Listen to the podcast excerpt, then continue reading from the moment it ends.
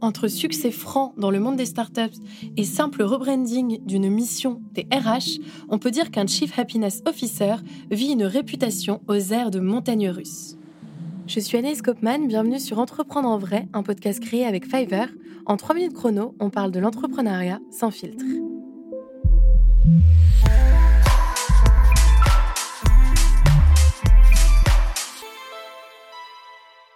Toi qui utilises forcément Google et manges sûrement les cookies de Michel Augustin, tu n'es peut-être pas au courant que ces deux entreprises ont un point commun. L'intention particulière au bien-être de leurs collaborateurs, notamment grâce à l'adoption d'un Chief Happiness Officer. Hmm. Si tu évolues dans le monde de l'entrepreneuriat, tu te dis peut-être génial ce nouveau type de poste. Si au contraire tu n'es pas très axé Startup Nation, il est aussi possible que tu te dises c'est quoi encore cette invention?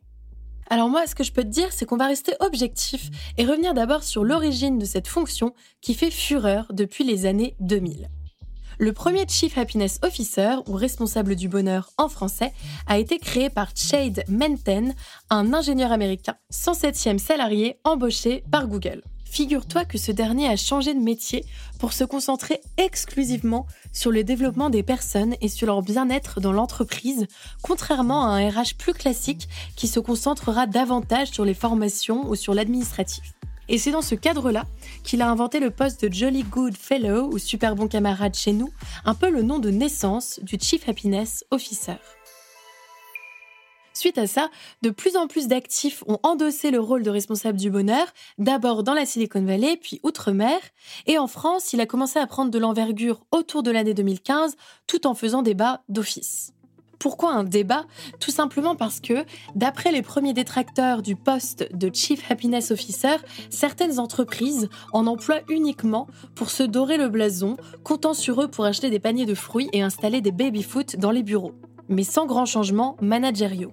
Heureux Ah oui et pourtant, 82% des Français sont convaincus du potentiel du poste d'après une étude du Centre de recherche et développement Lavasa, tout comme de nombreux experts en management. Et parmi eux, Arnaud Collery, entrepreneur en série, speaker et auteur de l'ouvrage Mr. Happiness, affirme que les entreprises ne sont pas que là pour atteindre des objectifs chiffrés et qu'elles existent aussi pour permettre à leurs employés de trouver le bien-être au travail.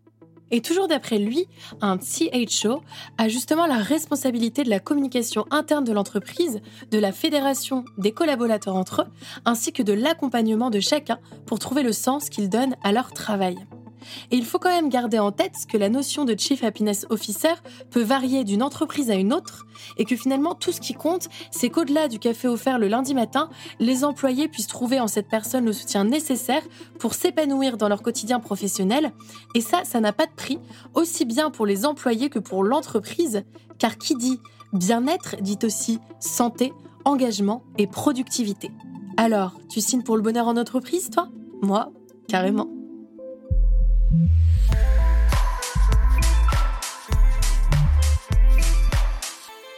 Entreprendre en vrai est un podcast Fiverr, la plateforme des services freelance aux entreprises en France et partout dans le monde. Il est écrit et présenté par Anaïs Kopman et produit par Bababam.